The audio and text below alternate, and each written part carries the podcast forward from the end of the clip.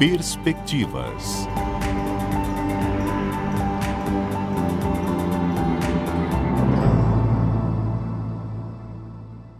Desde março, as aulas estão suspensas em escolas, centros educacionais e universidades em todo o país em razão da pandemia da Covid-19, modificando a rotina de pais, estudantes e professores que tiveram que se adaptar em uma longa jornada de aulas remotas. Em julho de 2021, o Ministério da Educação divulgou o documento com diretrizes sobre a volta às aulas presenciais, sem estipular uma data específica. Os estados e municípios começaram a se organizar e, com a vacina, o número de mortes por Covid reduziu. Algumas escolas voltam aos poucos com critérios cuidadosos de higiene, outras já retomaram o ensino presencial há algum tempo. A pergunta é: o que ficou de aprendizado desse período com as aulas à distância? Quais são as perspectivas para essa retomada? O que serviu de aprendizado para ser aplicado aos alunos nesse período? Sobre isso, converso com o professor e mestre em estudos literários e pesquisador na área de teoria crítica literária, Elilson Nogueira de Souza. Professor, é, me fala a respeito das suas perspectivas de mudança na forma de ensinar o após-pandemia, porque a experiência que teve dentro de sala de aula com o aluno ele é diferente. E aí teve as aulas remotas. Qual a mudança que a gente pode destacar depois desse período? A gente vai pensando que a educação ela, ela se transforma de todos os sentidos, né? em todos os modos, na verdade, em todos os sentidos. Então, a gente tinha uma educação pré-pandemia, o um ensino tradicional, né? sala de aula, alunos, lousa, livro didático. Nós tivemos o ensino pandemia, né? no ensino dentro do contexto pandêmico, e nós temos o ensino agora pós-pandemia. Esse ensino pós-pandemia, na verdade, ele já vinha sendo pensado, não como pós-pandemia, mas como uma mudança na perspectiva de ensino. O que se, o que se tem como princípio da educação é justamente o princípio da aprendizagem significativa. Então, na educação tradicional, para as décadas passadas, a aprendizagem daquela maneira era significativa. Para o ensino atual, não. Para o ensino atual, a gente tem uma revolução tecnológica, uma revolução de informações, e essa revolução de informações permite com que a educação também sofra essa transformação. Nós temos um aluno cada vez mais rápido, por exemplo.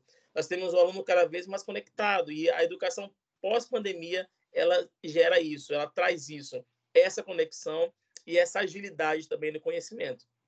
Eu creio, como experiência compartilhando, é, quando a gente chega né, na universidade, que a gente sai daquele período ali do ensino médio, a gente precisa caminhar com os próprios pés talvez seja o momento do ensino médio estar mais preparado para passar de fase esse aluno? Com certeza. É, hoje, nós já trabalhamos uma perspectiva híbrida, não é? é e o que, que o ensino híbrido é? Os alunos em casa pesquisam, é, nutrem-se de conhecimento e a escola torna-se um ponto, um polo de conexão desse conhecimento, né? de, de compartilhamento desse conhecimento, trazer cada um o seu e nós ali é, discutirmos, colocarmos em, em xeque tudo aquilo que foi trazido. Então, esse aluno hoje, ele no ensino médio já vem mais preparado, ele já vem do ensino fundamental preparado em algumas instituições, né, para que ele seja, primeiro, é, um pesquisador, de certa forma, né, dos conteúdos, que ele saiba filtrar, e a escola vem no sentido de ajudar nessa mediação. Se tem uma palavra ali que é fundamental nesse novo, nessa nova educação, é a palavra mediação. É porque o professor meio que é o cara que vai conduzir ali o que o aluno vai buscar, mas de certa forma também é, é um amadurecimento maior nessas aulas remotas, olhando pelo lado positivo, porque também tem o lado negativo. Por exemplo, professor, dentro de sala de aula hoje, depois de quase dois anos que a gente está aí passando por esse período, qual a maior saudade ali do contato? Como é a diferença desse contato que tinha dentro de sala de aula com os alunos? a interação, né? Porque a gente é, a questão da, da, da, aula híbrida, da educação 5.0, 4.5, é a questão da busca do conhecimento. Então, o conhecimento está dado. Mas tem uma coisa que a escola tem e que a aula híbrida nenhuma tem, remoto nenhum tem, é justamente o contato. É poder olhar né, no, no, no olho de um aluno, é poder é, decifrar um problema que ele tenha. Você imagina que é, antigamente, assim, há 10, 15 anos, quantos professores não descobriram problemas de vista, né, de visão nos seus alunos, de olhar, de ver aquele aluno se esforçando para ler na lousa e ele dizia, olha, esse aluno tem problema de visão, encaminhava para o médico e aí quando voltava leva um aluno com óculos porque o professor percebeu aquilo. Então isso falta, isso faz falta. E retornar agora é, é olhar assim os diversos contextos, quantos alunos nossos não perderam pais, avós, tios, parentes próximos e a gente percebe uma reumanização nessa nessa nesse contato com, com o nosso aluno, sabe? E é muito bom poder estar de volta e poder sentir esse calor humano, essa interação para além do conhecimento. Que a sala de aula sempre foi uma maior extensão, né? Eu, teve, eu tive experiências com os meus professores que são meus amigos, aqueles que a gente não só compartilhava ali o conteúdo, mas experiências do dia a dia. Então, isso nas aulas remotas, meio de que alguma forma ficou perdido, com certeza, né? O aluno não, não tem liberdade, não sente essa vontade para abrir a câmera ou para abrir o microfone e falar dos seus problemas. Às vezes no corredor, a gente passa no corredor da escola e o aluno nos aborda e, e conta o que está acontecendo na sua casa e, e, e coloca-nos a parte de situações que nem imaginávamos, busca um socorro, uma solução e a aula remota ela não consegue dar isso, né? Você percebe que faz sempre uma piada, eu falo parece um centro, porque a gente fica dizendo todo dia é, tem alguém aí, tem alguém aí, porque não aparece né, ninguém. Fica aquela tela preta com as fotinhas, vira e mexe, lá no fundo uma voz ecoa e fala alguma coisa. Então não tem contato algum. Agora tem alguns alunos que têm mais facilidade de aprender com o contato ali, né? E remota, eu imagino que tem aparecido dificuldades. Poderia falar dessas dificuldades, pontuar algumas assim dificuldades que foram descritas nesse período? Olha, é, algumas adaptação à tecnologia e à concentração. Assim, a ideia da concentração é, é, é muita, né? Tá em casa, num ambiente é, de descanso, por vez do seu quarto ou uma sala, que, que denota descanso. E ter que se concentrar ali no estudo, né? Ele sempre relatar essa dificuldade. Não é nem a tecnologia em si, é justamente a, a, a concentração conseguir captar e conseguir entender que naquele momento ali é uma aula, ele está em casa, mas ele não está de folga, por exemplo, né? não está para fazer aquilo que ele quer fazer. Aí nesse momento também vai do, do educador buscar criatividades. É, é, poderia, professor, relatar alguma experiência que teve nesse período, uma ideia inovadora que trouxe para, de, de alguma forma, chegar até esses alunos que sentem essa dificuldade? Inovadora, eu não digo que, porque nós, nós buscamos muito na, nas aulas investidas, nas gamificações. Então, foi novo para mim utilizar, por exemplo, a gamificação em sala de aula. Usar um, um game, um quiz, é, fazer a sala de aula investida. Então, a gente chama isso de metodologias ativas. O que são as metodologias ativas? Né? É a metodologia que coloca o aluno a par, o aluno como centro, na verdade, do conhecimento e de tudo que ele faz. Então, tudo vai girar em torno dele. Quem sou eu na metodologia ativa? Eu, professor, eu sou um mediador. Eu sou uma pessoa que vai é, ajudá-lo a melhorar o que ele já está aprendendo, que vai ajudá-lo a filtrar. E dentro das metodologias ativas, nós temos vários tipos de programas para se fazer. Então, a gente vai fazendo as gamificações, nós vamos criando vídeos, e isso tudo inova. Isso tudo é, foi muito novo, porque assim, você sai de uma sala de aula pincel, apagador, quadro, para uma sala de aula invertida, para uma sala de aula de game, é diferente. Exato. E o que, que, a gente pode falar é, sobre as dificuldades da, da, adaptação ao remoto? Alguns professores não têm, talvez, a habilidade ali de mexer com a internet. É, Para quem veio de um ensino médio, que eu tive contato, a gente nem sempre todos os alunos também tinham acesso. E aí, o que, que tira de lição desse período que precisa também para as escolas agora começarem a investir mais, talvez aí no, nos cursos profissionalizantes? O que, que ficou desse período e também destacar as dificuldades? Então, é, na parte docente, né, nós temos dois grupos grandes, inclusive não só na docente, mas como no mundo todo, né? Você tem aqueles que estão agora entrando no mundo da internet, no mundo das redes, das redes sociais, da tecnologia como um todo, e tem aqueles que já nasceram dentro desse mundo tecnológico, né, que já vêm nativos tecnologicamente falando.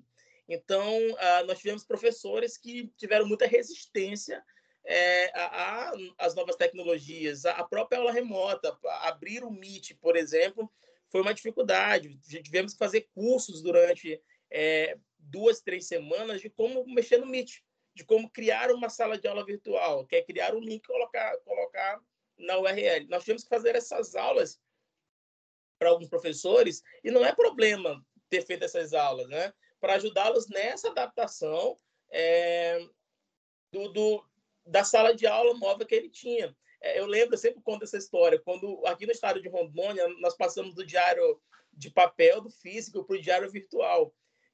Muita gente ficou resistente ao diário virtual que é muito melhor do que eu ficar lá anotando naqueles papéis quadrados, na quadriculados. Meu Deus, era muito trabalho. E aí o, o, o diário virtual veio para nos ajudar. Muitos professores ficaram resistentes, mas não é porque não querem a tecnologia, é porque a tecnologia de fato assusta. Veja só que qualquer coisa que eu queira, eu clico aqui em três segundos aparece. E isso numa rotina normal, é, tradicional, não acontece. Então foi difícil para os professores essa adaptação principalmente para quem está mais tempo né, na educação, acostumado de fato com o tradicionalismo. Agora, já pegando esse gancho da tecnologia, é, a gente fala em, tecno, é, em, educação 4G, né? Falamos em, em, tecnologia 4G que está chegando, sempre ouço isso. Aí agora tem esse termo, educação 4G. E o que seria essa educação 4G, professor? É, essa educação 4.0, né, o 4G, é, é a educação que coloca o aluno como centro do conhecimento e que traz a, as metodologias ativas para a sala de aula e as tecnologias. Então, nós não vamos perder as interações, nós não vamos perder as competências socioemocionais, é, nós vamos criar novos métodos de aprender e de ensinar. É, não vai mais ser o tradicional. A gente tem que esquecer já um pouco, de certa forma, o ensino ultra tradicional, né? Essa educação 4.0 e, e aqui a pouco a 5.0, né? Ela vem para trazer, para fazer com que você não perca o aspecto cognitivo, é, estudando em casa, pesquisando, trazendo ilhas de conhecimento. Quando que nós ouvimos falar em ilhas de conhecimento? É, conhecimento à la carte, disciplinas à la carte. É, o aluno vai escolher a disciplina que ele vai estudar. Então, você vai ter uma um novo método dentro da escola que já vem mudando um pouco, né? Daqui a pouco a gente tem que discutir, por exemplo, o novo ensino médio. E o novo ensino médio começa ano que vem, aumenta de 800 para 1.000 horas, né? Ele tem, salvo engano, ele tem que chegar até 1.400 horas. E ele vem nessa perspectiva toda de mudança de, de, de um layout diferente de educação, a educação à la carte, o aluno escolhendo disciplinas, e isso, a educação 4.0, ela já vai nos permitindo fazer. É, e aí, sem perder a essência da escola, que é o que eu digo, ninguém vai ficar só na tela, ninguém vai ficar só em casa. Nós vamos ter o auxílio das tecnologias, mas vamos ter a escola, que é fundamental para essa é, firmação das competências socioemocionais que são importantes e que é um papel né, da, da educação como um todo.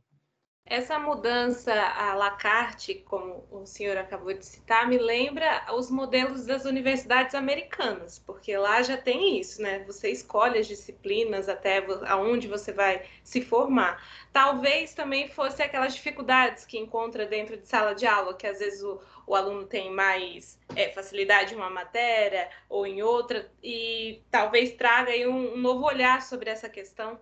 Com certeza. Ah, eu, já tinha refletido sobre isso, né? Lendo os documentos novos, as, as formações de BNCCs e, e afins. É, nós vamos para o modelo norte-americano, de fato, né? de educação. E aí a gente tem várias outras discussões para fazer, se isso vai ser inclusivo, se não vai, né? Até que ponto meu aluno de fato está preparado para escolher a disciplina que ele quer levar para a vida, porque a disciplina que ele escolhe no ensino médio é que vai refletir o ensino superior dele, por exemplo, o profissional. Uma das bases da LDB é essa formação intelectual e profissional. Então, assim, é... será que ele está pronto para esse cardápio? Né? Não sabemos. Agora, no ensino híbrido, tivemos uma chance de fazer. Não fizemos. Né? O, muitas escolas do ensino híbrido, por exemplo, manteve a tradição dos horários. 7h30, meio-dia e 15 de aula, né? Porque para muitas pessoas, por exemplo, em ensino privado principalmente, né? Se eu estou pagando, eu tenho que usufruir até o último momento. Então, se eu estou pagando, tem que ser de 7h30 a meio-dia e 15, como era na escola normal. Mas não, né? você imagina um aluno que ficou de 7h30 da manhã até meio-dia e 15 sentado de frente para uma tela. Como foi difícil. A gente já poderia ter feito esse alacarte. Né? O que, que o meu aluno quer estudar?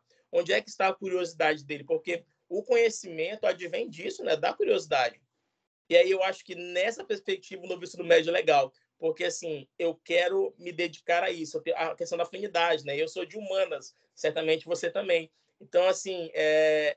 se eu sou de humanas, eu quero ver as coisas de humanas, mas é artes, é literatura, é língua, é história, é filosofia, é sociologia. Se eu sou de exatas, eu quero ir para onde eu vou, matemática, física, química, quero descobrir o universo do lado de lá. A filosofia, mas da matemática, a filosofia, mas da física, né? Então, isso tudo é interessante se pensar. É aquele sofrimento, né, para quem é de humanas que sofre com as contas de matemática, de física no ensino médio, não tem como. Não tem como. Eu mesmo, eu, eu calculo, já fiz isso para os alunos em casa, digo, gente, eu calculo nota no celular. 0,5 é mais 0,4, aí 0,9, beleza, vou confirmar no celular porque eu digo, não, eu sou de humanas. Mas e, o novo ensino médio traz isso. E é a sensação que quando você passa do ensino médio para o ensino superior, que é totalmente, eu acho que já tem essa pegada de você não precisar cumprir exatamente o horário, que já tem mais a liberdade ali é, das escolhas do que você realmente está interessado, é, o aluno ele evolui mais, porque acaba chegando lá e não vendo muita coisa do que você achava que era tão necessário no ensino médio. Exato. Exato. Acho que essa é uma das primazias, né? Essa evolução mesmo do aluno, de, dessa escolha, é, de poder se aprofundar. Que a gente estava falando agora sobre a cognição, sobre conhecimento, né? Essa educação 4.0 e daqui a pouco a 5.0 está chegando também com mais força, ela auxilia nesse aprofundamento. Né? O aluno ele vai pesquisar, ele vai pegar, pesquisar o que ele quer dentro dos métodos que a, a ciência dá, né, de pesquisa. É a gente fala muito como exemplo o, a, o próprio jornalismo, né, a busca do conhecimento pelo jornalismo. O que a gente vê hoje, nós vemos jornais sérios, né, que trabalham com aquilo que o texto jornalístico preza, que é a objetividade, que é a verdade, né, a veracidade dos fatos, e nós vemos as fake news, por exemplo. Estamos em dois paralelos. E aí, hoje em dia, a gente já, já olha, mostra para o aluno quando discernir se isso é verdade ou é fake news? Como que eu vou saber se isso é uma fake? Como que eu vou saber se esse fato é verídico? É, dá para dizer que o jornal fulano de tal não é um jornal sério, que jornal fulano de tal não presta? Não dá para falar isso, né? Eu sempre digo, tem que ter muito cuidado com esse tipo de fala e tem que ter um filtro mesmo de como você traz esse conhecimento, como você bebe esse conhecimento. Acho que informação informação no mundo não falta, né? A gente tem muita informação. O professor hoje vem no papel de mediação mesmo. E talvez essas fake news trouxeram algo bom, que talvez seja uma avaliação que eu não tive no meu ensino médio, de procurar fontes, de, de saber aonde ler, é, trazer informações, que eu só fui ter essa consciência mesmo na faculdade, né, cursando jornalismo.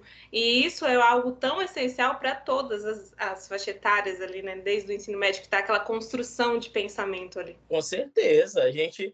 É, eu, eu, outro dia eu disse para os amigos, uh, eu digo, gente, os adolescentes, os jovens de hoje, dos 16 para cima, que é a gente tem mais contato, eles hoje são mais críticos, eles hoje são mais politizados, eles hoje discutem assuntos é, como tecnologia, educação, economia, política, sociedade, gênero, raça, discute com, com muita facilidade, né? É, e isso é uma coisa que a nova perspectiva de educação ajudou a fazer, né? Que é justamente pesquisar, olhar as fontes, ler um pouco mais, né? Aquele estigma de que ah, o jovem não lê. Não, ele lê. Ele pode não ler um clássico, como está aqui na minha mesa. Tem vários clássicos aqui nesse momento. Ele pode não ler isso, mas ele tem leitura. Ele tem uma leitura de mundo, ele tem leituras outras que auxiliam nessa perspectiva é, é, de conhecimento e de aprofundamento de assuntos que, que lhe interessa.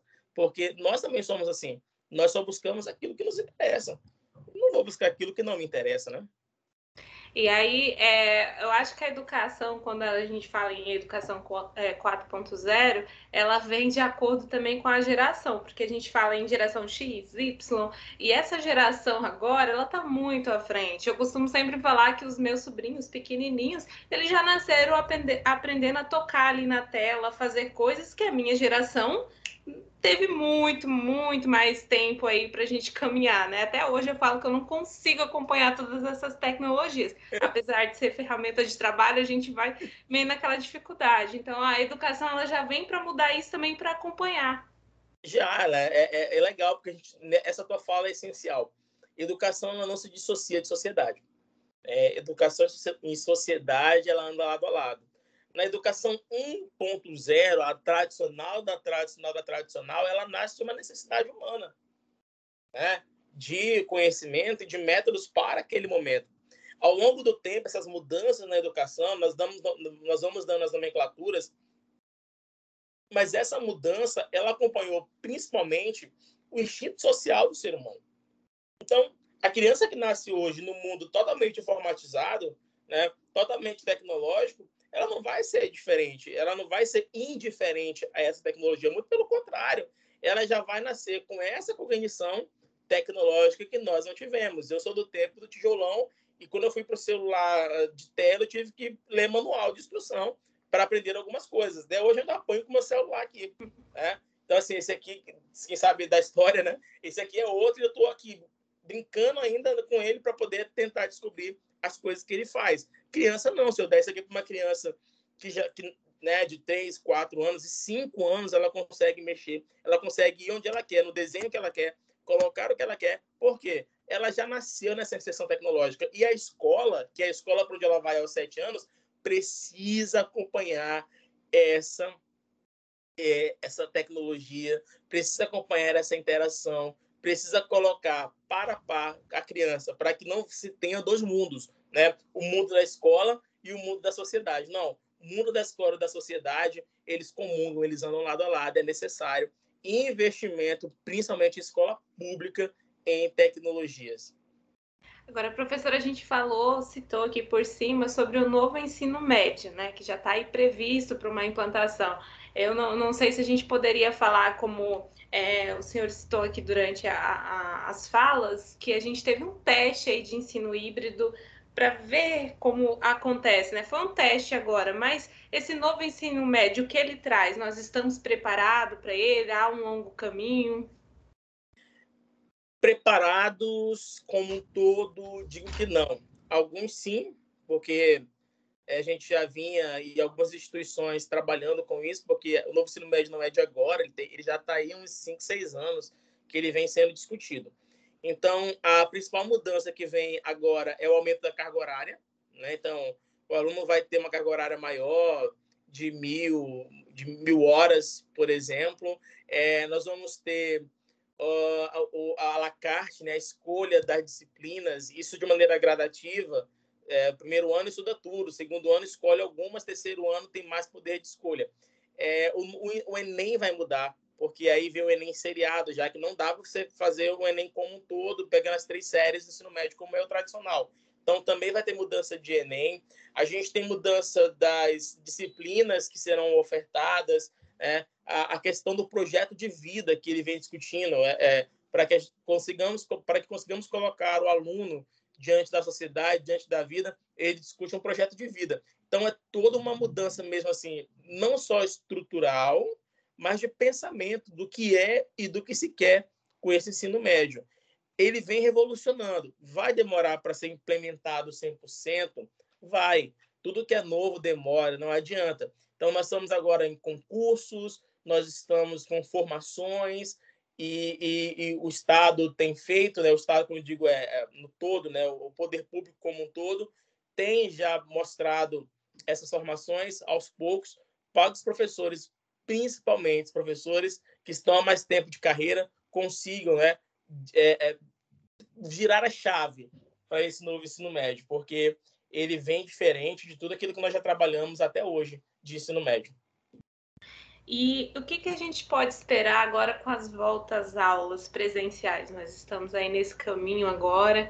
É, o principal ponto é que o senhor poderia destacar no sentido é isso realmente vai mudar com a volta às aulas depois desse período? O que vai mudar? E se realmente está aí esperando por isso, como está se sentindo a respeito disso? Está com saudade de estar ali no presencial?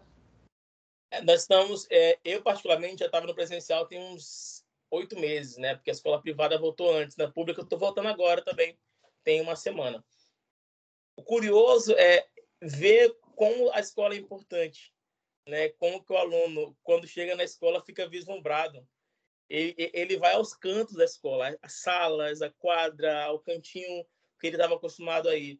É, a gente percebe a importância daquilo que nós falamos há muito tempo, né? Educação é importante, professor é importante, escola é importante. Parece que a pandemia resolveu escancarar isso também. Então, esse retorno é, é, é muito emocionante no sentido de pessoalidade mesmo. Não digo nem pelo conhecimento, que, como eu sempre friso, o conhecimento está aí. É, mas no sentido socioemocional, é, é, é, é diferente. Você olha o seu aluno, ele te reconhece depois de dois anos e de máscara ainda. Ele diz: Nossa, professor, que bom te encontrar, que bom saber que você está bem. Né? E a gente começa toda aquela interação novamente é, e percebe que a escola ela não perdeu esse papel humano, né? de construção humana e social. E agora sim, para a gente finalizar, eu queria que deixasse uma mensagem tanto para os seus alunos, para o aluno que está voltando agora à sala de aula, também para aqueles professores que vão voltar, né? Tem alguns que já estão na ativa, mas 100% ainda está de volta. Qual a mensagem que você deixaria depois desses dois anos aí que a gente passou? A gente ainda está enfrentando situações, ainda tem que ter os cuidados dentro da sala de aula, mas qual a mensagem final que você queria deixar? Que nós voltemos né, é, renovados da melhor maneira, mais humanos, é, com pensamentos positivos, aptos à mudança. Né? A mudança ela está aí e eu sempre fiz, frisei muito durante a pandemia é, um poema do Mayakovsky, que é um, um, um, poeta russo, né? Que ele diz que as guerras sempre existiram, né? É, as guerras, os burburinhos, tá tudo aí. Só que o que, que nós fazemos? Nós atravessamos. Ele fala assim, bem interessante esse poema, não sei se dá para a gente ler, mas ele fala assim: fiz ranger as folhas de jornal, abrindo-lhes as pálpebras piscantes, e logo de cada fronteira distante subiu um cheiro de pólvora, perseguindo-me até em casa. Nestes últimos 20 anos, nada de novo há no rugir das tempestades. Esse aqui eu deixo para meus amigos professores, para a gente colocar como mensagem mesmo. Não estamos alegres, é certo, mas também por que razão haveríamos de ficar tristes? O mar da história é agitado, as ameaças e as guerras havemos de atravessá-las, rompê-las ao meio, cortando-as como uma quilha corta as ondas. Nós, professores, somos esses navios, somos os detentores dessas quilhas que cortam as ondas e abrem caminhos. Sejamos né, as quilhas que cortam as ondas. Essa é a minha mensagem. Ótima mensagem para finalizar esse podcast, professor. É eu falo sempre que os meus professores foram uns exemplos, a luz ali, né? É, pessoas que me formaram como ser humano e como profissional, tiveram essa interferência. Eu sou filha de professor, então, assim, é, é muito valioso essa presença. E o que a gente espera para essa nova educação é que ela venha aí é, realmente com novidades, mas também que ajude o aluno, que auxilie, né? E estamos preparados para isso, ou pelo menos tentando se preparar. Muito obrigada, professor, pela que sua bom. participação hoje. Obrigado você, obrigado pelo convite. Precisando discutir língua portuguesa, literatura, educação, estamos aí. E eu encerro esse podcast agradecendo a você, ouvinte, que nos acompanhou aqui até o final dessa entrevista e já peço a sua ajuda para compartilhar nas redes sociais, no Instagram. Fique à vontade e eu te espero aqui na próxima edição.